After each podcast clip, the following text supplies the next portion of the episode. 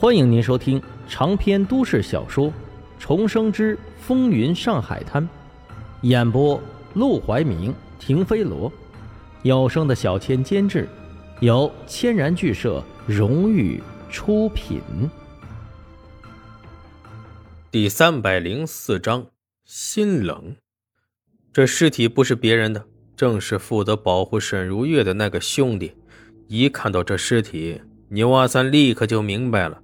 沈如玉被人给拐跑了，于是他顾不上通知沈梦生，先找到金小棠和阿荣三个人，马上着手调查了起来。结果不查不知道，一查发现，被劫走的人不只是沈如玉，就连沈梦生一直派人暗中保护的苏小曼的人也出事了。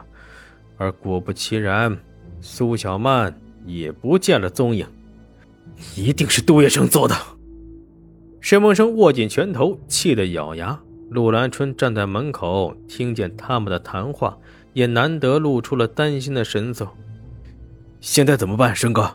这件事恐怕必须得找黄金荣帮忙。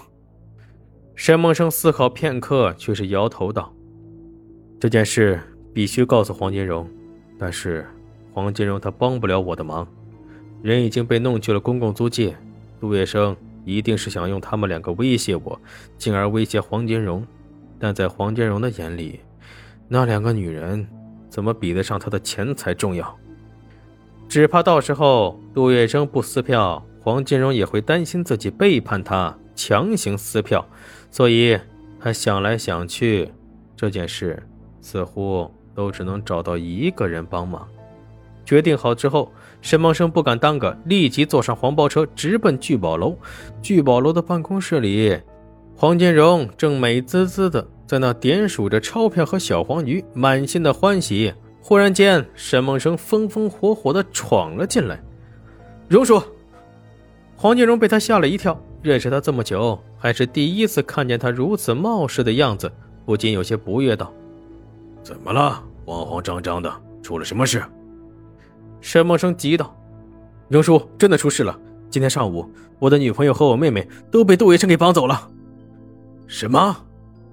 此话一出，黄金荣也愣住了。杜月笙这么快就出手报复了，而且报复的对象还是沈梦生。看来，杜月笙也知道这次行动的主谋是沈梦生。他不仅拧起眉头，开始觉得心烦。杜月笙这个时候。不选择杀人泄愤，而是选择绑架人，分明就是想用这两个人来要挟什么，换取什么。但说实话，他什么都不想给。他皱眉瞪向沈梦生道：“阿生，你的女朋友是什么女朋友？要是你随随便便玩的女人，荣叔，她叫苏小曼，是我已经求婚，打算年后就结婚的女朋友。”那还真是棘手，黄金荣更是不悦。那你妹妹呢？我怎么记得你父母早亡，没有什么妹妹？沈梦生闻言无奈的叹气道：“荣叔，我的确是父母双亡，被二叔二婶抚养长大，但妹妹却是亲生的。这么说，这两个人对他来说都是至关重要的了。他顿时感到十分为难。”这两个人对沈梦生来说很重要，对他来说却是无足轻重。为了这么两个小丫头，要他在刚刚大胜的前提下主动去找杜月笙谈判，那岂不是白白胜利了？沈梦生来之前就已经料到了黄金荣不可能向着他，但当真的看到之后，心还是沉了下去。大半年的时间里，他帮了黄金荣不知道多少次。更不知道给他创造了多少财富，结果自己最亲最近的人出事，他竟然半点没有想要帮忙的意思。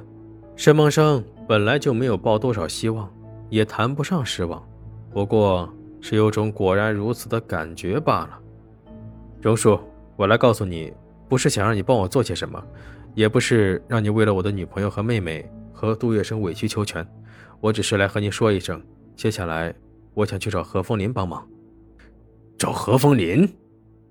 哪知道黄金荣虽然不想帮忙，但听到沈梦生想找何风林，依然不悦的皱了皱眉头。在他感觉里，沈梦生这就是想要在讥讽他一样。身为他的手下，他帮不上忙，还要去找别人，这不是在嘲讽他没用吗？沈梦生却已经给他找好了借口。荣叔，杜月笙抓这两个人，就是为了要要挟我，要挟荣叔。如果我们就范，这样的事情一定还会层出不穷。更何况，我们就算答应了杜月笙提出来的条件。杜月笙也未必会放人，人在公共租界，我们鞭长莫及啊。他这番话说的，就是在给黄金荣台阶下罢了。实际上，只要他们按照杜月笙的要求满足他，杜月笙就一定会放人。毕竟在他眼里，沈梦生这两个亲人根本不值一提，就算杀了他们也没什么用。但他知道，黄金荣肯定舍不得。但何凤林不一样。他的势力遍布整个上海，由他出手，就算是陆连魁也得给几分薄面，何况是杜月笙呢？这一番话说完，黄金荣的脸色果然好看了许多。他淡淡的点头：“您说的很有道理，阿生啊，不是我不帮你。如果他杜月笙能够说到做到，从我这里拿走东西之后就放了你女朋友和妹妹，那我黄金荣肯定二话不说就给他。”可是，他肯定不会兑现诺言的。你想找何凤林，就赶快去。如果需要我什么支持，尽管开口。是，多谢荣叔。告别黄金荣之后，沈梦生面无表情地离开了聚宝楼。达子和道哥亲自送他到楼下，都不知道说什么好。临别时分，达子拍了拍沈梦生的肩膀：“有什么需要帮忙的，尽管开口。”沈梦生闻言淡淡一笑：“多谢了，达子哥。”就连达子和道哥都比黄金荣多一份人情味儿。沈梦生走了以后，忍不住回头看了一眼聚宝楼，又看了一眼还等在一楼那些被黄金荣的手下冤屈、长年累月的等在这里等一个说法的苦命人，缓缓地握紧了拳头。跟着黄金荣干，始终。不是什么好事，迟早也会走到尽头。他必须得为自己的将来未雨绸缪了。但是那都是后话了。现在当务之急还是赶紧救出苏小曼和沈如月。来到司令部，他没有任何隐瞒的把整件事所有前前后后经过都对何凤林说了出来。